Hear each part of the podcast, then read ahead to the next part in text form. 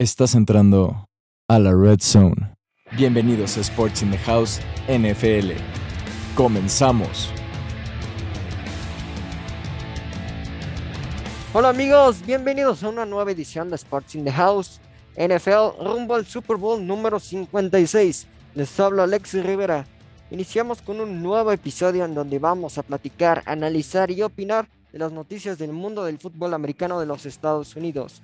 El día de hoy, como siempre, traemos temas bastante interesantes que analizaremos junto con nuestro compañero de Sports in the House NFL, Hugo Garay. Buenas tardes compañeros, saludos a todos los que nos escuchan. Hay que invitar a nuestro auditorio a que nos sigan en nuestras redes sociales en Instagram y Facebook. Ahí estaremos subiendo noticias y lo más interesante del mundo deportivo. Igualmente los invitamos a que si es la primera vez que nos sintonizan en YouTube o en otra plataforma digital, sea Spotify, Apple Podcast y Google Podcast, suscríbanse al canal, prendan la campanita de notificaciones para que el canal siga creciendo. Bueno, vamos a empezar con este episodio. Como ya saben, son episodios especiales rumbo al Super Bowl número 56. Y el día de hoy vamos a hablar sobre este juego que vamos a vivir el fin de semana en que se van a enfrentar los Cincinnati Bengals contra los jefes de Kansas City. Va a ser un partido sumamente reñido y sumamente interesante, ya que ambas escuadras se enfrentaron en temporada regular. Vamos a analizar ese partido más adelante en el programa, pero primero, vamos, Hugo, eh, vamos a platicar sobre Cincinnati. Primero, si es que te parece, ¿Cómo viste el poder ofensivo primero de los Cincinnati Bengals en este partido que tuvieron contra los Titanes de Tennessee que lo ganaron 19 a 16?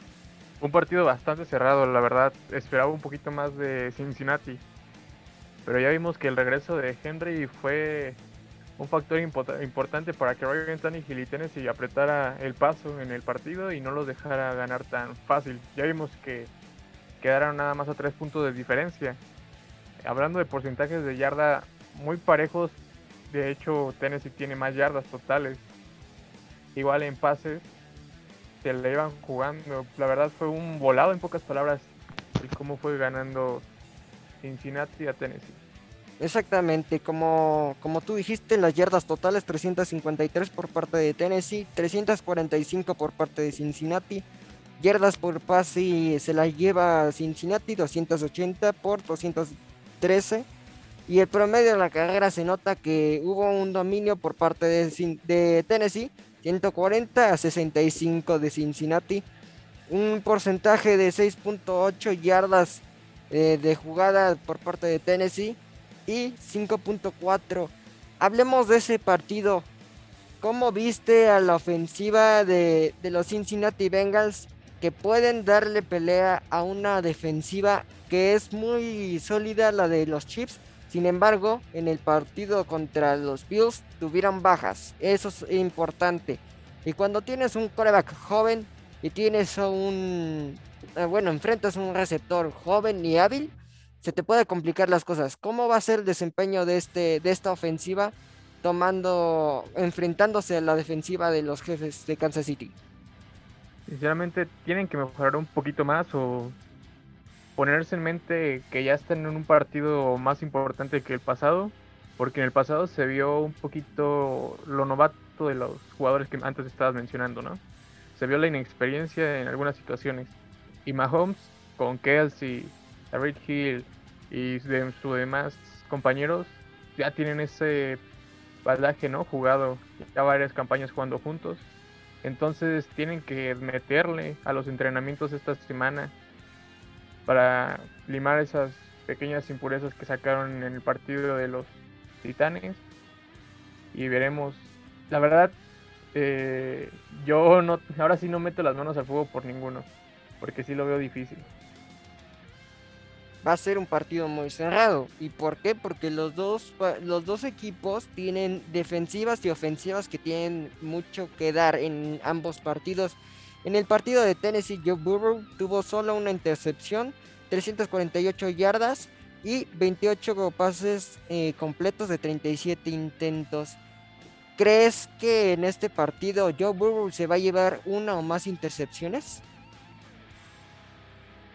Puede ser que sí, porque eh, Kansas City es un equipo que normalmente trabaja más las segundas líneas y Borrow en ocasiones se precipita.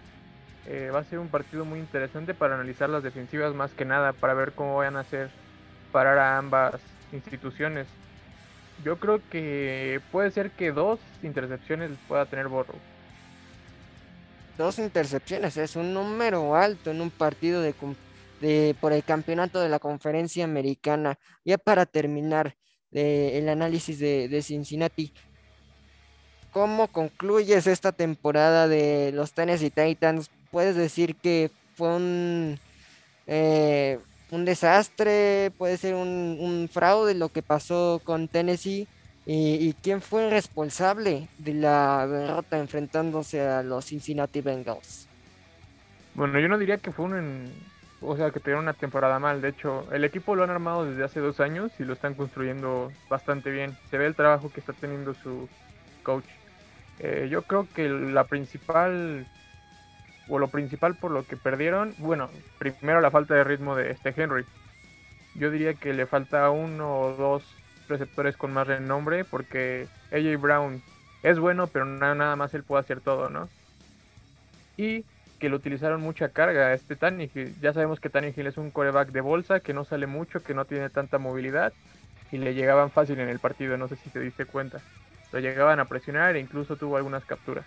Exactamente, tuvo bastante capturas, igual muchas capturas, nueve capturas para ser exactos, tuvo Joe Burrow en ese partido. Vámonos al partido que sería el rival de los Cincinnati Bengals, los jefes de Kansas City.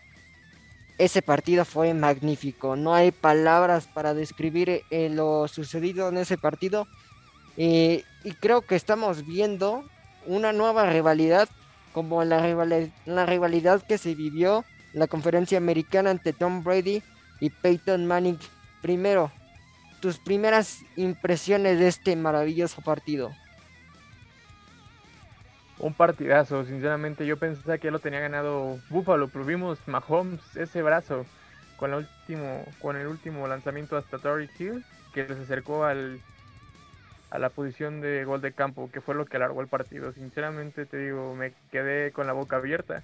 Yo sentía que ya los Bills tenían el partido en las manos. Ahí se vio un poquito la inexperiencia de Josh Allen en esos momentos, porque Mahomes supo manejar muy bien su tiempo.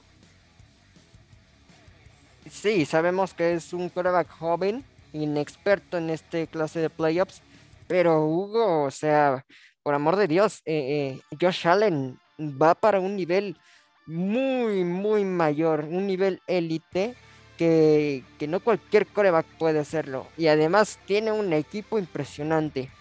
Vamos a platicar sobre las estadísticas, si, si te parece bien. 552 de, por yardas totales de Kansas City. O sea, ya, ya nos dice todo eso. 422 eh, por parte de, de los Bills. Sabemos que fue un gran juego, muchos pases.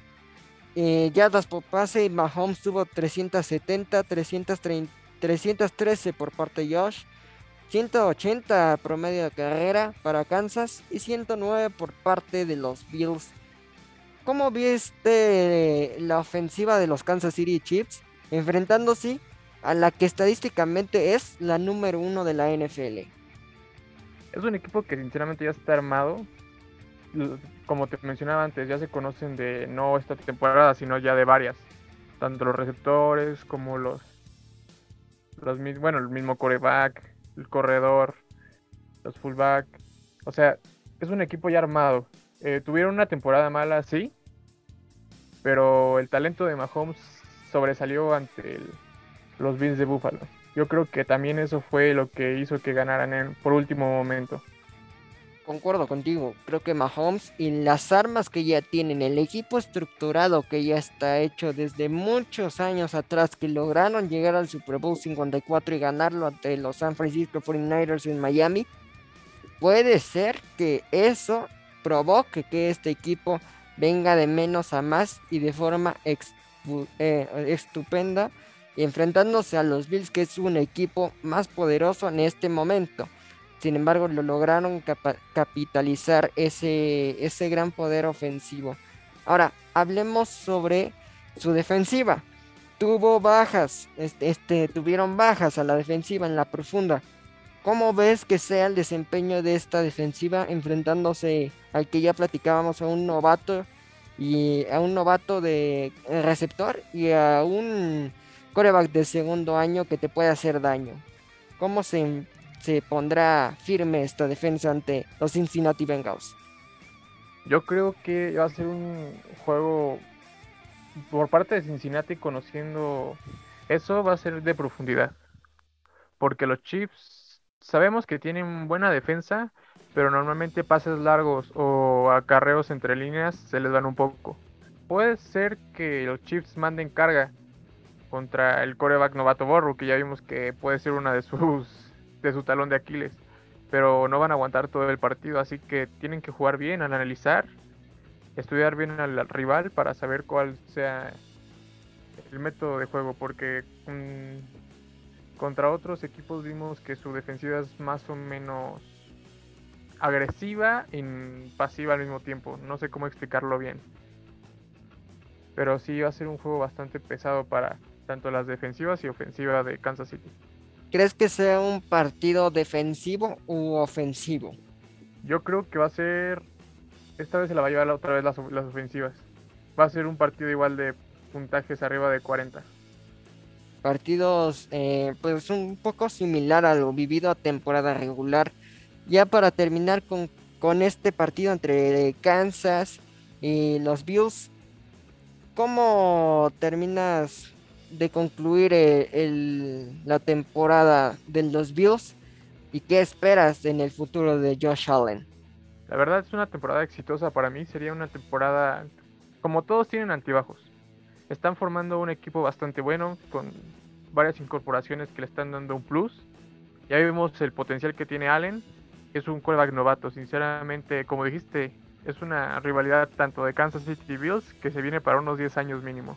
Exactamente, creo que va a ser una rivalidad que nos va a dejar mínimo 12 años para disfrutar varias, esto, varias veces este compromiso. Desgraciadamente no los vamos a poder ver en el Super Bowl por el momento, pero puede ser que en un futuro pues tal vez Mahomes se enfrente contra Allen en el Super Bowl. Vamos a analizar ese partido en temporada regular que tuvimos entre los Cincinnati Bengals y los Kansas City Chiefs. Ese partido se fue a tiempos extra y terminó 34-31 eh, a favor de los bengalíes. Ahí la ventaja que tenía Cincinnati es que estaba en su casa. Hoy va a ir a Arrowfield. Bueno, el fin de semana va a ir a Arrowfield a verse las caras con Patrick Mahomes. Y contra el jugador 12, que es el que más hace ruido en toda la NFL. ¿Cómo va, analizamos este partido de temporada regular y cómo lo esperamos ahora? ¿Va a ser similar o va a ser totalmente diferente? ¿Cómo vamos a esperar este partido por el campeonato de la americana? Puede ser un partido diferente, no van a guardarse nada a comparación de ese partido. Tenemos, bueno, ya sabemos que el puntaje fue un poquito alto, 34-31 que los principales factores fueron los receptores por ambos equipos, tanto bueno, los receptores y a la cerrada por parte de Kansas City. Eh, ese juego fue un juego más físico por parte de Kansas. Tuvo un dominio por parte de, la carrera 155 yardas. Eh, fue el promedio de la carrera que tuvo Kansas City en todo el tiempo regular y el tiempo extra. ¿Cómo ves? ¿Crees que la defensa de Cincinnati pueda detenerlos y evitar lo que pasó en ese partido? Deben de estudiarse mucho, la verdad. Eh, algo que puede que Cincinnati, bueno, que salta los de Aquiles de Cincinnati en este partido, sean las jugadas que tiene Kansas City, que tiene muy practicada. Que en ocasiones este si se pone de coreback, Mahomes sale a correr o hacen o cambian de posición. Eso puede confundir mucho las defensas. Eh, igual utilizar un liniero para hacer receptor o una electiva es algo que Cincinnati tiene que cuidarse mucho porque Kansas City es algo que trabaja bastante y lo ha demostrado en esta temporada. Exactamente, Cincinnati debe tener mucho cuidado. Lo vimos en el partido de los Bills. Los Bills estudiaron bien todas las jugadas de Patrick Mahomes y todos sus corredores. No le salieron las jugadas sorpresa por parte de, los jefes, pero puede ser que Cincinnati no le salga bien las cosas. Hugo, preguntarte, si fueras head coach o asistente de, de coacheo, eh, por ejemplo ahorita principalmente en Cincinnati y luego en, posteriormente en otro, en el equipo de Kansas, primero en Cincinnati, ¿cómo harías para que no influya tanto eh, en la cabeza de tus muchachos de que están enfrentando al mejor equipo de la conferencia americana de hace dos años y te estás enfrentando a Patrick Mahomes y un estadio muy muy ruidoso. Hablaría siempre de la confianza que tenemos, que de hecho es un, diría que es un equipo bastante joven que ha logrado mucho en tan poco tiempo. De hecho, nada más una temporada han tenido como para conocerse y trabajar en conjunto. Pocos pueden hacer eso que ellos están logrando en unos cuantos meses un receptor como Chase que está rompiendo récords, que está dando de qué hablar. A su, apenas cuánto tiene, 22, 23 años, ¿no? Me parece, o menos. Es un, un receptor que tiene una carrera por delante. Borrow hablaría más que nada en equipo y con jugadores clave, ¿no? Darles esa motivación de que no importa que sea un coreback que ya haya sido MVP, que ya haya ganado un Super Bowl, etcétera, o que el equipo ya se conozca y ya tenga mejores jugadas armadas, etcétera, etcétera lo que ellos están haciendo es algo que simplemente no se va a poder repetir más que ellos mismos lo hagan de nuevo. O sea, confiar 100% en ellos y que no miren o vean críticas de, de, más porque solo ellos saben por lo que han trabajado y que ellos saben que van a ganar.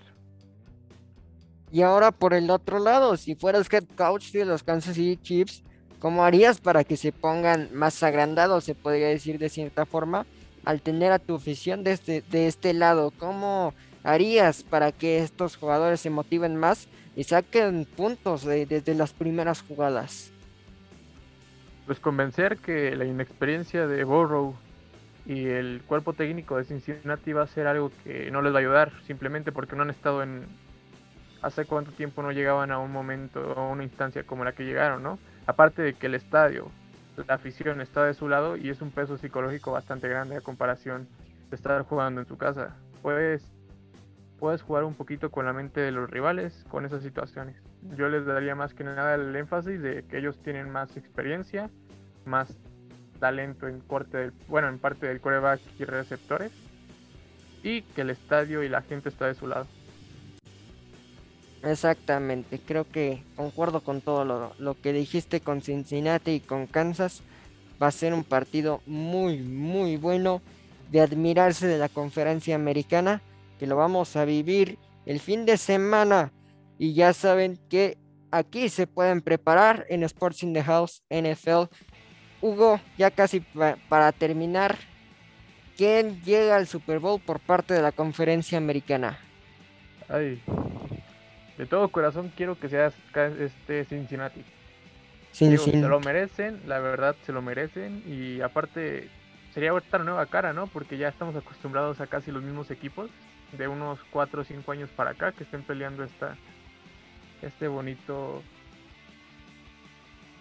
espectáculo, espectáculo que es el Super Bowl. Y de la conferencia nacional, no hemos analizado la conferencia nacional, pero ¿Tú a quién le darías o le ves mejores posibilidades para que llegue al SoFi Stadium? La verdad, eh, fue sorpresa lo de San Francisco. Em, yo digo que los Rams. Los Rams. sí, por cómo han jugado en su temporada, que ha sido una temporada bastante buena. Pero San Francisco, ay, es que está cañón.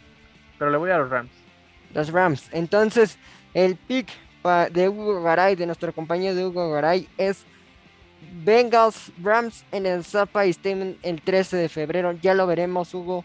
Si no, pues ya vamos a, platicar qué podríamos hacer con, con, ese resultado y pues ya veremos qué pasa.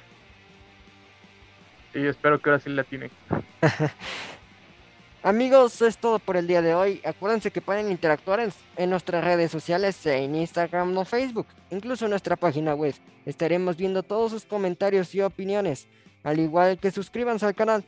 Denle la campanita de notificaciones, denle like si les gustó el programa y compártanlo con todos sus amigos ya que vendrán muchos programas más rumbo al Super Bowl 56 en esta su casa Sports in the House. En nombre de Hugo Garay, Diego Álvarez en producción, de Salvo Alex Rivera. Hasta la próxima, nos vemos pronto.